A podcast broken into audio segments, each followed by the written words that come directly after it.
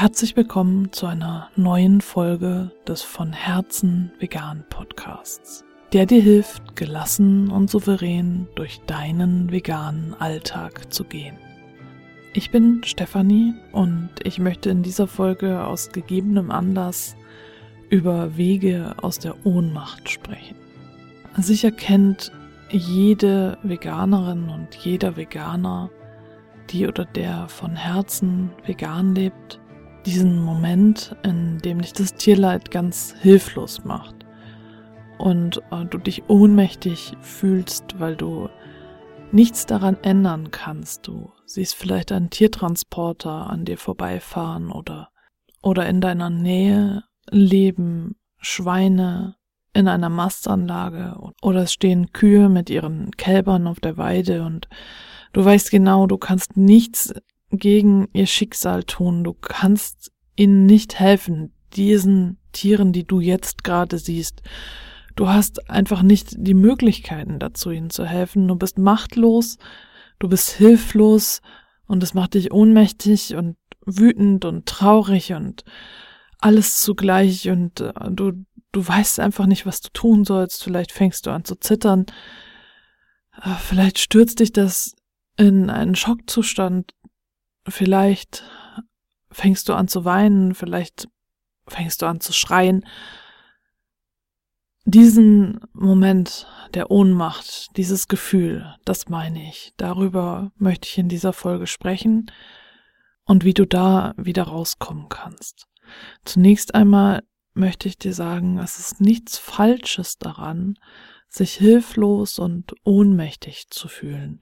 Du musst nicht immer stark und anpackend sein und allem und jedem souverän begegnen, auch wenn ich sage, äh, dass ich dir helfen kann, gelassen und souverän durch dein Leben zu gehen, ist es doch wichtig zu wissen und zu akzeptieren, dass du nicht immer und ausschließlich diesem Bild entsprechen musst. Wenn du dich in solchen Situationen hilflos fühlst und überhaupt gar nicht gelassen und souverän, dann ist das allein ein Zeichen dafür, dass du noch fühlen kannst, dass du nicht abgestumpft bist, sondern dass du ein fühlendes, ein mitfühlendes Wesen bist und dein Mitgefühl ist auch dein Schlüssel, um da wieder rauszukommen. Denn das ist deine Motivation, um etwas an der Situation zu ändern. Und es ist dann sinnvoll, dir ein Sicherheitsnetz zu knüpfen, das dich auffängt, während du fällst. Denn wir fallen ja in solchen Situationen in ein tiefes, tiefes Loch und dort geht es uns erstmal schlecht. Und äh, es kann sein, wenn wir immer und immer wieder in so ein Loch fallen und immer und immer wieder retraumatisiert werden durch die verschiedensten Erlebnisse, die sich Tag für Tag ereignen, dass wir gar nicht mehr aus diesem Loch rauskommen und alles nur noch in Dunkel und Grau und Schwarztönen sehen und überhaupt nicht mehr die Farbenvielfalt des Lebens sehen können, dass wir also nur noch das Negative sehen und die Schlechtheit der Menschen und die Schlechtheit der Welt und wir in diesem Loch quasi ein Zuhause gefunden haben und es einfach nicht mehr schaffen, aus eigener Kraft da hinauszukommen. Wenn es dir so geht und du das Gefühl hast, dass wirklich alles schlecht ist in dieser Welt und du anfängst, deine Mitmenschen zu hassen für das, was sie tun, dann bitte ich dich, such dir Hilfe. Such dir therapeutische Hilfe. Denn dann kommst du mit großer Wahrscheinlichkeit nicht mehr alleine aus diesem Loch heraus. Und ja, es passieren ganz viele schlimme Dinge in dieser Welt und wir können sie nicht alle ändern und beheben. Und doch haben wir eine gewisse Macht und können etwas bewegen, wenn wir die Kraft dazu haben. Aber wenn wir in diesem Loch festsitzen und äh, nur noch das Negative sehen, dann fehlt uns einfach die Kraft, um auch etwas zu ändern um, und um etwas zu tun. Und daher wirklich meine Bitte, wenn du es irgendwie schaffst, such dir Hilfe, wenn du dich in dieser Situation befindest. Such dir professionelle Hilfe.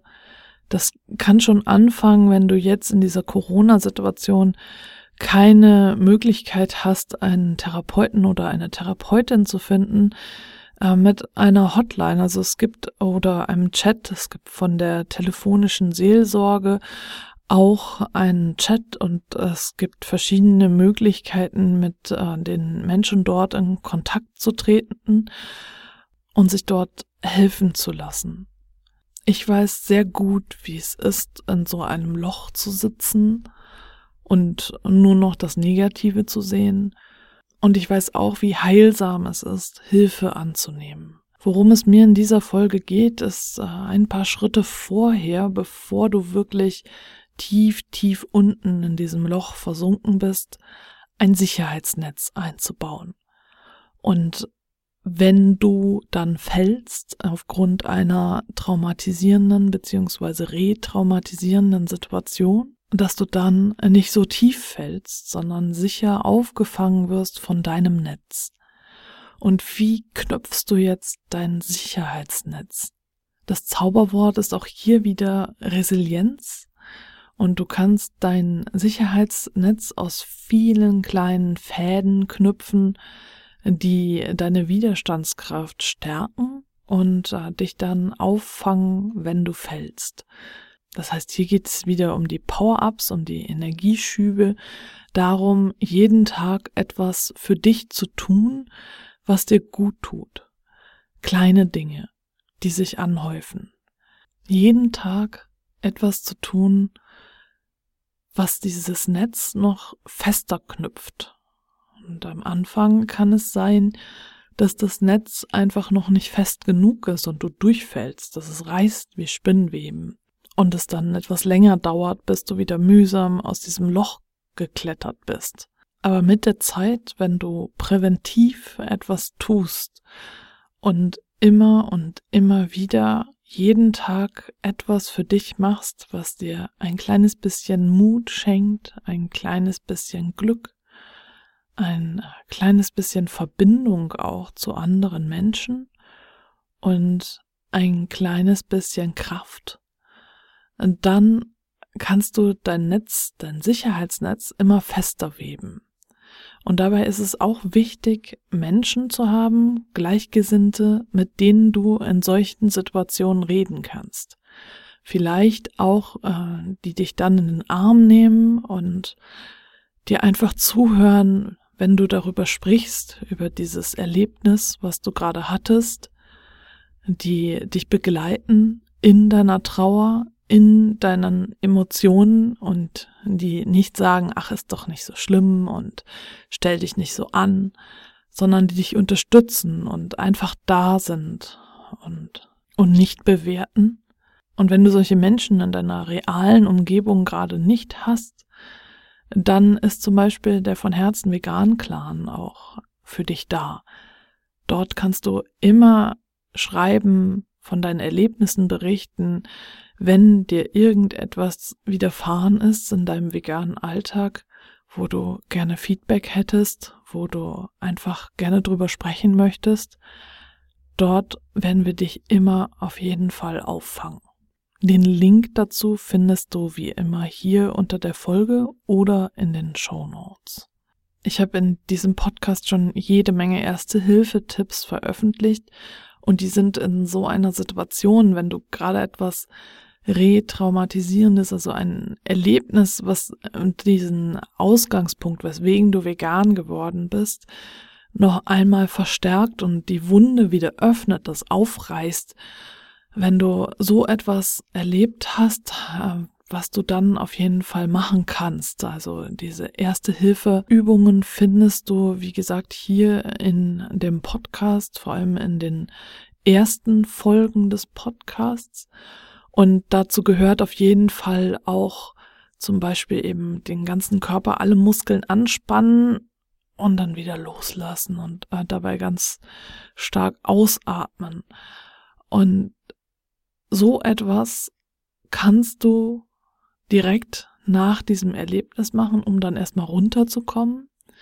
Ich spiele auch sehr gerne Tetris dann, dann nach solchen Erlebnissen, um dann also mindestens zehn Minuten, um meine Gedanken davon abzuhalten, um dieses Erlebnis zu kreisen. Und das passiert ja sehr gerne, dass wir da dann feststecken und immer nur daran denken. Und äh, dann ist es natürlich noch schön, darüber nachzudenken, wenn du dich einigermaßen wieder beruhigt hast und äh, deinen Emotionen den Raum gegeben hast, den sie brauchten, was du tun kannst, wenn du etwas tun kannst. Und vielleicht kannst du jetzt in dem Moment indem du an diesem Tiertransporter vorbeigefahren bist, zum Beispiel, nichts für diese Tiere tun, aber für spätere Tiere, die dann auch dieses Schicksal erleiden müssten. Also kannst du dir überlegen, ob du vielleicht im Internet mal nachschaust, ob es Kampagnen gibt gegen Tiertransporte und äh, da überlegen, ob du entweder die Menschen unterstützt, die das machen, oder wenn du dich fit genug dazu fühlst, selber an so etwas teilzunehmen, sei es online, was im Moment die bevorzugte Variante ist aufgrund von Corona, oder offline, was zum Beispiel Mahnwachen sind vor Schlachthöfen, wo dann die Tiertransporter ankommen, oder äh, Menschen, die den Tieren zu trinken geben in den Tiertransportern, was aber natürlich ziemlich hart ist, weil du dann ja mit dem Tierleid direkt konfrontiert wirst und das ist, musst du dir wirklich gut überlegen, ob du sowas aushalten kannst. Oder dass du darüber sprichst oder schreibst oder aufklärend tätig wirst in einer Form, die dir liegt. Vielleicht zeichnest du gerne Comics oder vielleicht ähm, schreibst du gerne Geschichten oder du gestaltest gerne Filme und egal wie, es ist immer ein guter Beitrag, um anderen Menschen zu erklären, was du siehst, wie du die Welt siehst. Und ich möchte dir mit dieser Folge auch sagen, dass du nicht alleine bist. Wir alle, die wir von Herzen vegan leben, fühlen diese Ohnmacht immer und immer wieder. Es reißt uns immer und immer wieder das Herz auf. Eine Freundin von mir sagte, dass es ja gerade das Problem sei. Wir haben unsere Herzen geöffnet und sind deswegen vegan geworden.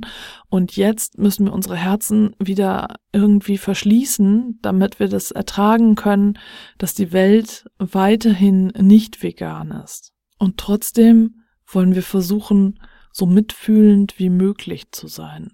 Und das funktioniert einfach nur, wenn wir uns dieses Sicherheitsnetz bauen und uns auch immer und immer wieder zurückziehen aus dem Alltag.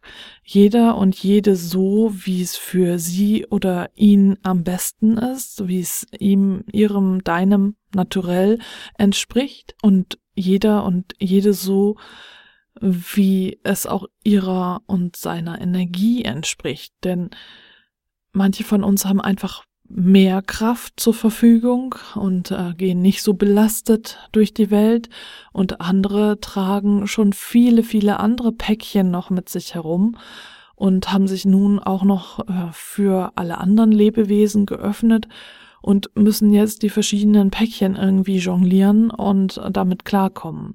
Also brauchen manche von uns vielleicht mehr Pausen und Rückzugsorte als andere. Und dementsprechend wichtig ist es, dass wir uns dann nicht mit den anderen vergleichen.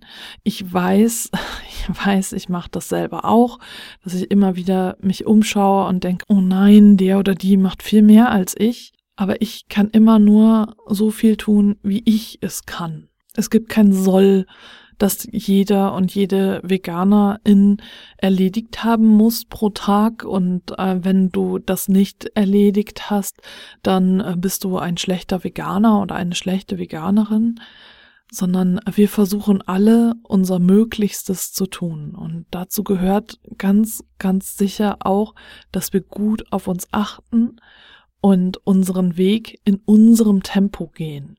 Wenn du also gerade eine Situation erlebt hast, die dich in diese Ohnmacht gestürzt hat, dann such dir Unterstützung, such dir Menschen, die dir wohlgesonnen sind und äh, die dich auffangen wollen, die dich verstehen, die dich nicht ändern wollen, sondern die dich einfach begleiten möchten in deinem Erlebnis, in deinem Gefühlen.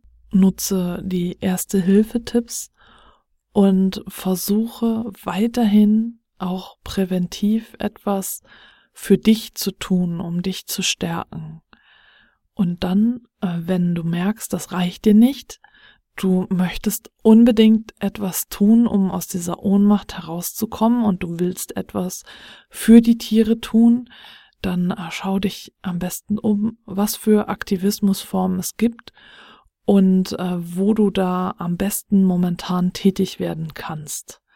Das gibt dir dann ein Gefühl der Selbstwirksamkeit und das gibt dir quasi den letzten Schub. Wenn du da nicht sicher bist, was du tun könntest, komm gerne in den von Herzen vegan Clan. Wir sprechen jetzt im Mai auch über das Thema Online-Aktivismus im Rahmen von Corona-Alltag, neue Möglichkeiten und äh, wie sieht es aus?